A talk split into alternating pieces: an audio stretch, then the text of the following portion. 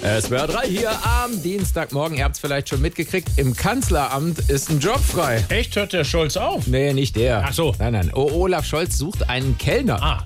Oder eine Kellnerin. Ich kenn, die genaue Ausschreibung weiß ich nicht. Aber jedenfalls soll dieser Mensch für die gastronomische Betreuung, so heißt es wörtlich, des Kanzlers und seiner Gäste zuständig sein. Voraussetzung sind unter anderem gute und sichere Umgangsformen.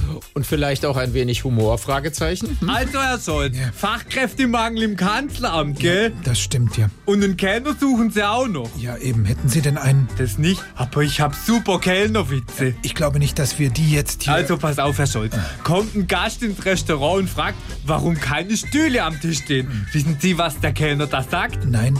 Na, Sie haben ja auch nur einen Tisch reserviert. Ach du liebes Da bisschen. geht noch weiter.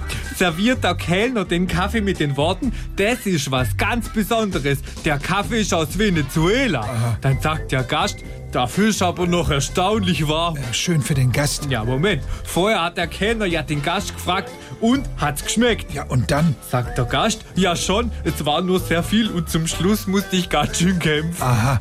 Wissen Sie, was dann der Kellner sagt? Was? Das war ja auch ein Buffet. Nein. Buffet versteht sich drum, war natürlich was deshalb viel. Ja, schönen Dank. Mir ist das jetzt auch zu viel. Oh. Ich bestell mir dann lieber wieder eine Pizza. Aber Herr Scholz, dann bestimmt eine Pizza, die zur Frisur passt. Welche? Na, die Kahlzone. Raus jetzt. SWR 3.